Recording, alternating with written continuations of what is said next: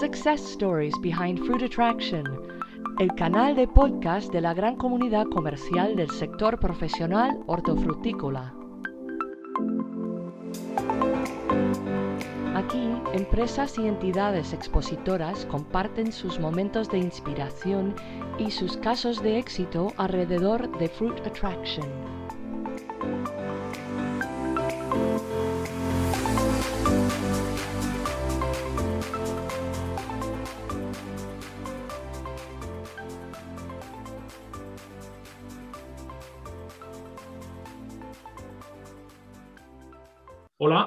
Os damos la bienvenida a un nuevo capítulo del canal de podcast de Fruit Attraction, en el que hoy saludamos a Eduard eh, Raffles, gerente y fundador de Fruit Raffles, una empresa distribuidora, importadora y exportadora de frutas selectas con sede en Mercabarna, Barcelona, con más de 30 años en el mercado. Bienvenido, Eduard, y muchas gracias por participar en los podcasts de Fruit Attraction. Ah, buenas, buenas tardes y muchas gracias a vosotros. Es un placer. En primer lugar, me gustaría que nos contaras eh, qué es vuestra empresa, qué es Fruit Raffles y cuál es vuestra actividad y enfoque empresarial. Bueno, es una empresa que, como bien tú has dicho, se fundó hace 30 años. Eh, los orígenes son como muchas empresas de fruta, vienen de gente que trabajábamos en la agricultura, en la distribución y, en pequeños mercados municipales. De ahí, de, ahí sale, sale el proyecto de una empresa mayorista y empezamos en Mercabarna con una unidad muy pequeña de 40 metros cuadrados y ese fue el embrión de un proyecto que ahora con, con 30 años de experiencia, pues importamos, exportamos. Eh, básicamente los orígenes fueron fruta, fruta nacional o proximidad. Hemos vuelto un poco a los orígenes, a proximidad, pero en medio hemos, hemos, hemos avanzado. Traemos productos de Perú, de Sudamérica, de Sudáfrica, incluso de, de toda Europa. ¿no? Entonces nuestra, nuestra misión es eh, recoger, distribuir fruta de mucha calidad. Esta es un poco la esencia de la empresa durante estos últimos años. Recientemente habéis eh, comunicado que, la empresa ha tenido una evolución en estos últimos cinco años muy favorable, incluso doblando ratios como la facturación, las ventas y el, número de trabajadores. ¿Qué objetivos eh, tenéis en la empresa para el futuro inmediato? ¿Qué evolución o qué planteamientos tenéis? Seguir creciendo, supongo. Sí, la verdad es que un crecimiento de, doblar facturación en cuatro o cinco años es un, éxito difícil de igualar, ¿no? no es fácil. La verdad es que hay varios factores Primero es eh, un cambio de orientación comercial dedicado a la exportación y luego la construcción de un almacén en Mercabana, en la zona ZAL, que nos ha dado muchísima más juego en muchos aspectos, ¿no? En el aspecto de exportación, de, hacer logística y luego también la incorporación de, en nuestra gama de productos de los berries, ¿no? que es un producto que, factura mucho, es arriesgado, pero que nos ha dado un resultado extraordinario. ¿no? Entonces nos ha permitido en, cinco años doblar la facturación. De cara al futuro, un poco sería poco seguir en la línea, esperamos doblar facturación en, cinco años más eh, y es un poco, hemos hecho marcas propias en, en berries, en fresones y en manzanas y aguacates y esto nos da un potencial muy grande. Hemos llegado a acuerdos con productores para garantizar el flujo y la continuidad de producto durante todo el año y esto nos está abriendo puertas que creo que este año vamos a tener un buen camino, un año difícil, post pandemia, pero que estamos contentos. La idea sería un poco en esta línea, seguir en los próximos cinco años, doblar la facturación.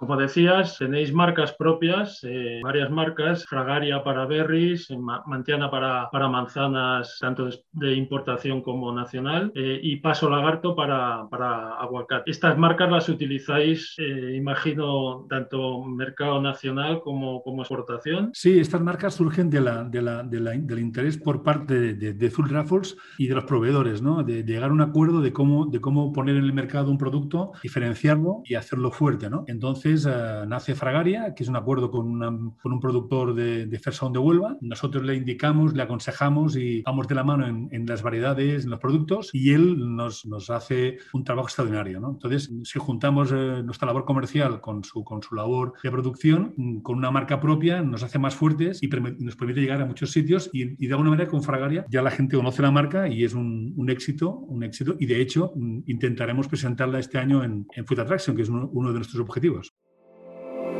También la, apuesta por la, por la sostenibilidad por la, y por la innovación es un, es un poco marca de la casa, ¿no? por lo que vosotros eh, comunicáis. ¿Puedes compartir con, con, nosotros vuestra filosofía y actuaciones en, en esta dirección? Sí, bueno, hoy, hoy, en día creo que van, van de la mano. O sea, cualquier empresa que quiera crecer y, y, quiera, y quiera estar en, tiene que tener una buena relación, primero con toda la gente de la empresa, con, con, con un buen trato, y luego con la naturaleza y la, y la sostenibilidad. ¿no? O sea, tenemos en nuestro almacén nuevo todas las cámaras son de CO2, de manera que no hay gases freones que contaminan.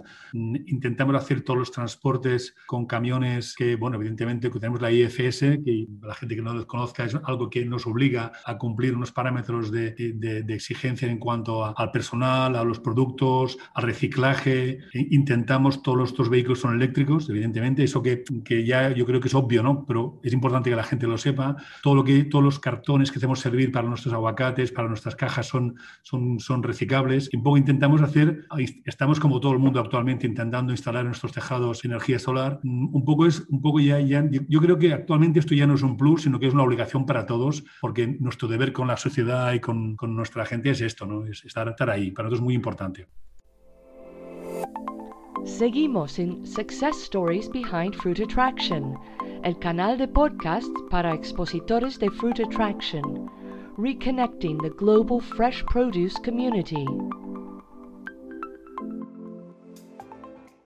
Si no tengo entendido mal, es, eh, esta sería la, segunda participación de vuestra empresa. ¿Cómo valoras vuestra primera participación en la, en la, edición, en la edición anterior, en la 2019, que fue vuestro, vuestro estreno como expositores? ¿Y, y, qué nos puedes comentar? Bueno, la verdad es que mm, nosotros asistíamos siempre a, a, la feria, pero como, como, como, visitantes, y la verdad es que el, el presentarnos como, como, como un stand fue un reto para la empresa, y todo lo que te puedo decir es que fue la mejor decisión que hemos tomado en años en la empresa. ¿no? Primero, como, como comercialmente. Fue un paso adelante importantísimo. Luego con el reconocimiento de toda la gente que nos puso en valor estar en la feria. Y luego estar en la feria te da un punto de exigencia y de motivación a toda la empresa que yo, la verdad es que desde aquí, si alguna empresa no va a la feria y tiene dudas, yo se lo recomendaría pero fervientemente. Para mí es un, un antes y un después de, para la empresa de Food Attraction. Y para mí el, un año genial. 2020, por desgracia, no pudimos asistir, pero la verdad es que este año estamos todo, toda la empresa muy ilusionada, todos nuestros proveedores de nuestros clientes de podernos encontrar en, en Madrid y para nosotros es fundamental. Es, es, repito, hay un antes y un, después de la empresa en, en nuestra participación en Food Attraction. ¿Y cuál es el objetivo de una compañía comercializadora como, como es la vuestra en un encuentro de, de, de la dimensión de, de Fruit Attraction? Tenemos dos vertientes muy, muy claras. Por un lado, comercialmente es importantísimo, pero fundamentalmente para una empresa como nosotros, que es una empresa mediana, una empresa, por no decir en el mundo de la fruta, una empresa pequeña, no nos engañemos, para mí es una oportunidad increíble el poder juntarme en tres días en Madrid con gente, con proveedores de Perú, de Argentina, de Brasil, de Sudáfrica, mm, de toda Europa Europa. Para nosotros es algo que sería impensable con un equipo que somos de gente reducida, viajar por todo el mundo y, y, y ver a toda esta gente. Eso sería imposible. Entonces, el, el, estar en Madrid y esta gente piensa que los tres días tenemos todas las horas del día um, copadas, ¿no? A horas, porque la gente quiere hablar. Que... Entonces, para mí esto es fantástico. Por un lado, esto. Por el otro, el hecho de que nuestros, nuestros equipos comerciales también dan una vuelta por la feria y ven, ven a nuestra competencia, a nuestros proveedores que no son habituales. Y esto es importantísimo. Y comercialmente, uh, como decías tú antes de un momento, no firmamos contratos en papel, pero sí que eh, hemos abierto líneas comerciales con gente que sin la feria serían realmente imposibles. Por lo tanto, para mí la feria un 10. Y, en relación con vuestra primera participación en la edición, de, en la edición anterior eh, presencial, en 2019, eh, ¿puedes contarnos alguna, alguna experiencia en esta línea que, que comentabas o algún caso de éxito? Eh, alrededor de vuestra participación en, en, en la y feria. Bueno, la verdad es que tuvimos una, una, una, bueno, una anécdota, una sorpresa, fue curioso, porque la feria es en octubre. En octubre eh, no hay fresón de Huelva, ¿no? Y entonces nosotros la marca Fragaria la presentábamos en, en, Huelva. Entonces nuestro proveedor, como sabía que la presentábamos, el hombre hizo auténticas barbaridades en invernaderos, forzando tiestos y tal. Total, que teníamos unas cajas de fresa en la feria ah, increíbles, ¿no? Y eran de Huelva, ¿no? El hombre, para que tengan una idea del esfuerzo, personalmente cogió el coche de Huelva y se presentó el miércoles a primera hora con las cinco cajitas o seis cajitas de fresa recogidas el día anterior con su mujer para llegar a la feria. Esto te da un poco la medida del esfuerzo y la colaboración. Pero es que esto, sin que era más que nada una cosa decorativa para la gente de Huelva, fue un auténtico boom comercial, porque toda la gente especialista en fresa que pasaba por allí y la veía, pues, oye, pero esta fresa es Huelva, sí, sí, ¿cómo lo habéis hecho? Pues mira, porque podrías hacer más, digo, no, esto no se puede hacer. Pero nos sirvió, nos sirvió como, como plataforma para, mm, para que la gente, alemanes, franceses, una austríaca, me acuerdo, para, para, bueno, dar teléfonos, hablar y, oye, si sois capaces de hacer esto ahora en octubre, pues en diciembre seréis muy bueno, ¿no? Y es una pequeña anécdota porque es la realidad y un poco la esencia de la, de la, feria, ¿no? Todo el mundo se esfuerza, todo el mundo pone de su parte y al final, pues tienes la satisfacción de que, bueno, la única fresa que había en toda la feria, creo yo, de Huelva era aquella, ¿no? Y esto fue una anécdota, pero que al final fue un, un éxito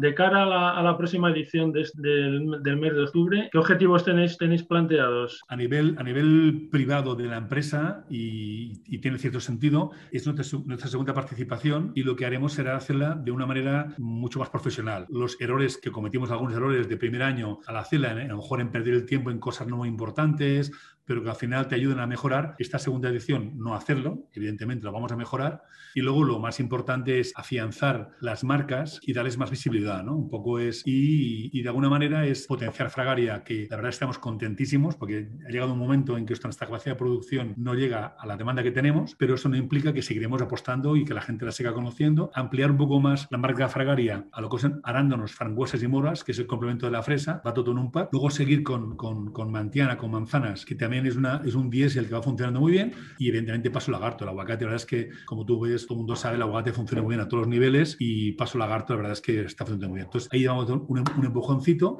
y a partir de ahí, pues un poco esperar que la feria sea como, como 19. Fue fantástica, para nosotros es estupenda después de los dos años que hemos pasado tan difíciles a nivel humano de toda la sociedad, eh, yo creo que, mm, por mucho que lo digamos, ya sé que está muy trillado, yo quiero insistir en, el trabajo de la gente del campo, de la gente de los, transportistas, de toda la gente de los mercados mm, que estuvo abierto el año pasado en tiempos muy difíciles, muy complicados, toda la gente de, la distribución en tiendas que hicieron un trabajo, yo creo que después, después de, los médicos y después de toda la gente de la sanidad, que para mí son un 10, toda esta gente hizo un trabajo fabuloso para que no faltara comida en ningún sitio. Ya sé que está muy repetido, pero yo creo que es importante que no lo olvidemos, el gran trabajo que hicieron y que Food Attraction un poco es el, el final de todo esto, a ver si conseguimos que todo se normalice y que la gente pueda ir a Madrid, pueda hacer negocios, pueda hacer intercambios, que pueda vender gente de todo el mundo y que esto signifique el inicio de, de la normalidad, entre comillas. ¿no? Yo creo que esto lo, lo único que, que falta por decir es esto. Muchas gracias, Eduard, por este mensaje sin duda valioso, por este tiempo de información de tu empresa que nos has dedicado y por compartir con la comunidad profesional de Fruit Attraction, vuestra trayectoria y éxitos de los que Fruit Attraction viene formando parte como hemos visto. Gracias. Gracias por acompañarnos hasta aquí y te esperamos en una nueva entrega de Success Stories Behind Fruit Attraction, el canal de podcast de la gran comunidad comercial del sector profesional hortofrutícola. Thank you.